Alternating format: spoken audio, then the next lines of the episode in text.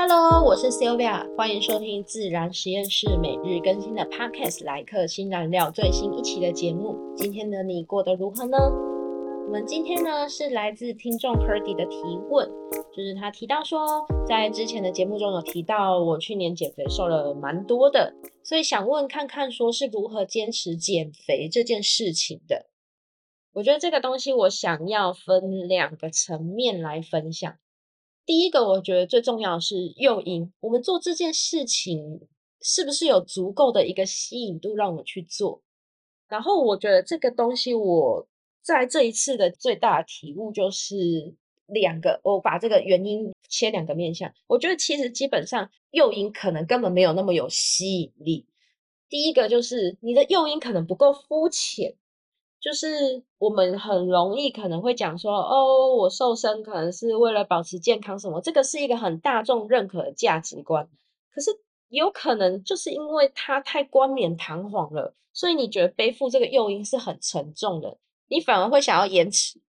你想要递延，会想要递延他，就会觉得，呃，这件事情怎么好像做起来压力有一点点大这样子。看到有一个是在小红书上面的一个影片，它很有趣，我觉得他这一个动机很可爱，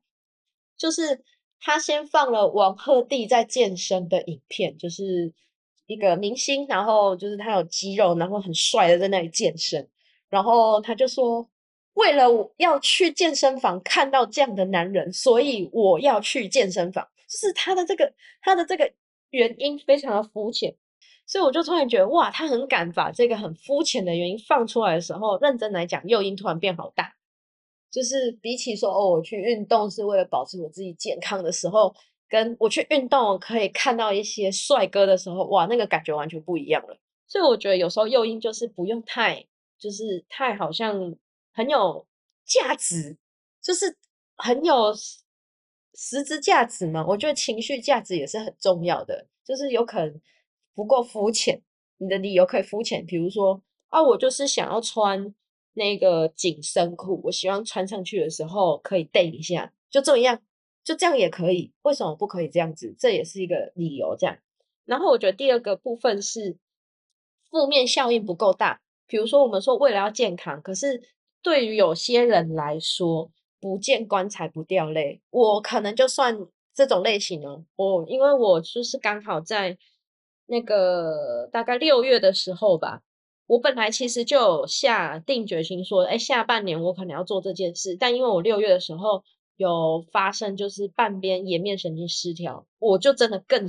更更下定决心，我觉得我不行，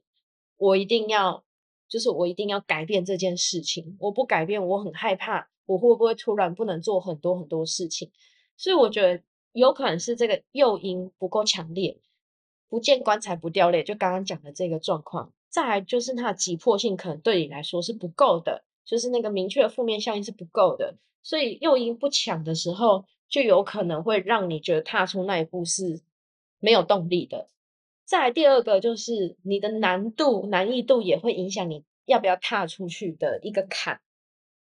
如果以这次我自己瘦身的这件事情来去讲的话，就是我第一开始我就是先在家用健身环大冒险。虽然我那时候被一个去会去健身房的朋友呛，他就会说你这样比较运动，但是无所谓，反正对我来说我动起来了，这个就是我的目的。我先从健身环。后来才去健身房，我健身房那个时候至少连续玩了一百二十天吧，大概一百二十天。然后后面中间工作可能忙了一阵子之后有停下来，可是后来忙了差不多之后，我就去健身房了，因为我知道我有能力做这件事情了。在第二个，我的执降低执行难度就是饮食，因为人家说瘦身最重要的是饮食，但我一开始没有先去管怎么烹饪，就是我先去确定我饮食的比例。比如说，我之前可能出去吃外面的小吃，我可能点一个饭，然后然后一个汤。但是因为我们必须要吃菜，我现在抓比例，所以我我可能我去吃个小吃可能就很贵了。就是我点一个饭之后，我会点两个菜，然后一个蛋蛋白质，再来一个肉也是蛋白质，然后这样子搭配起来，所以两个菜有两个蛋白质，然后跟淀粉。就是先调整营养比例，先让自己习惯说，我必须要吃到菜，吃到蛋，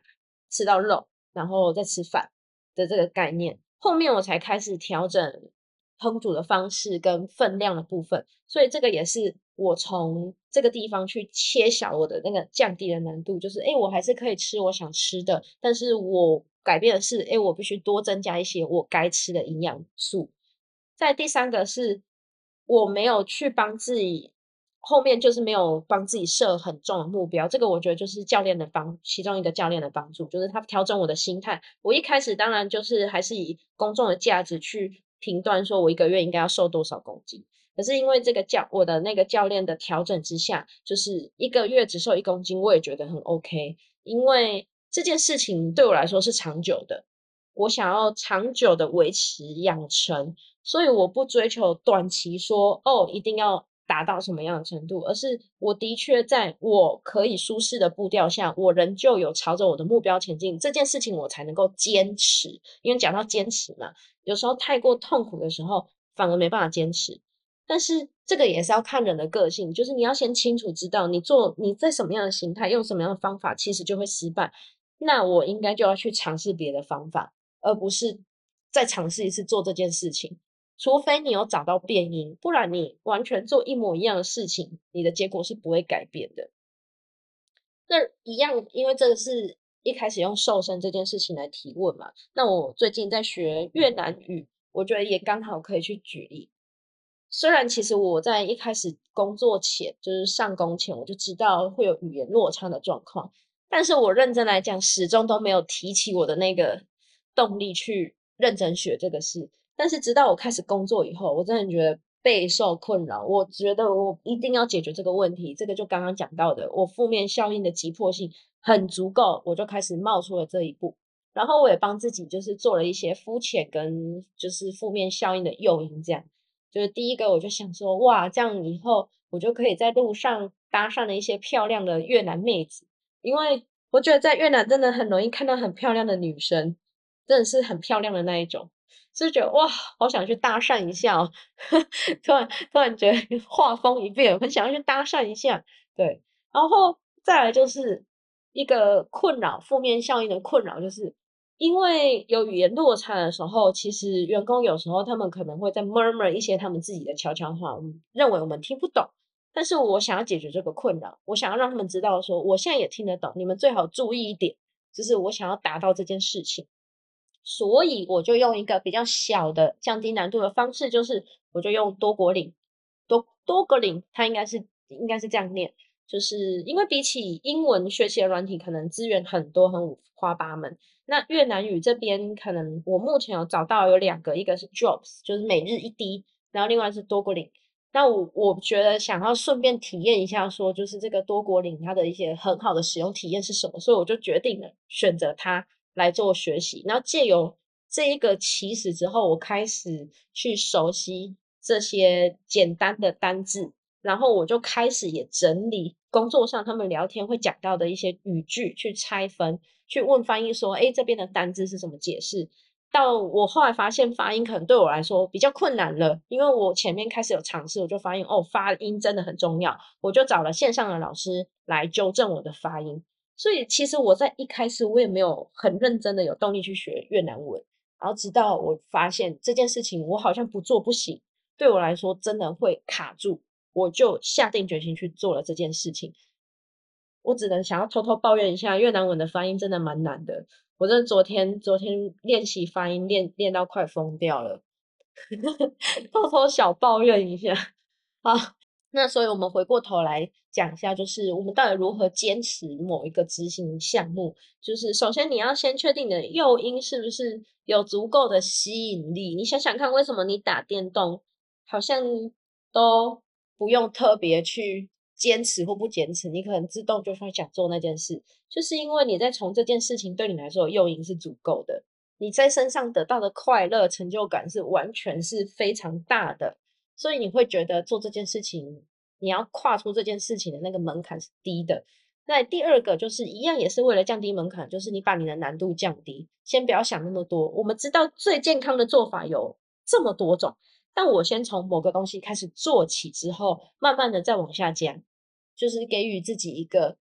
至少跨出一步的做法，就很像昨天上一期节目讲到的环岛一样，我就先选个三十分钟的，再来一个小时的，我就先做这个一小段的试试看，先试试看再说。嗯，慢慢的你就可以再加强这个难度。好，那今天分享到这边，节目尾声喽。谢谢你在这个时刻选择聆听我的节目，希望在这短短的时间能为你的生活增添一丝陪伴感，而我的分享也对你有所帮助。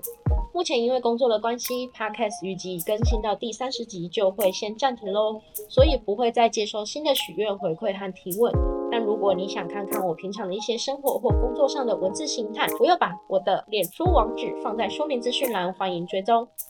今日的一句新燃料。找到真正吸引你的诱因，而不是大家看起来好像很正确的原因。我们明天再见喽，晚安。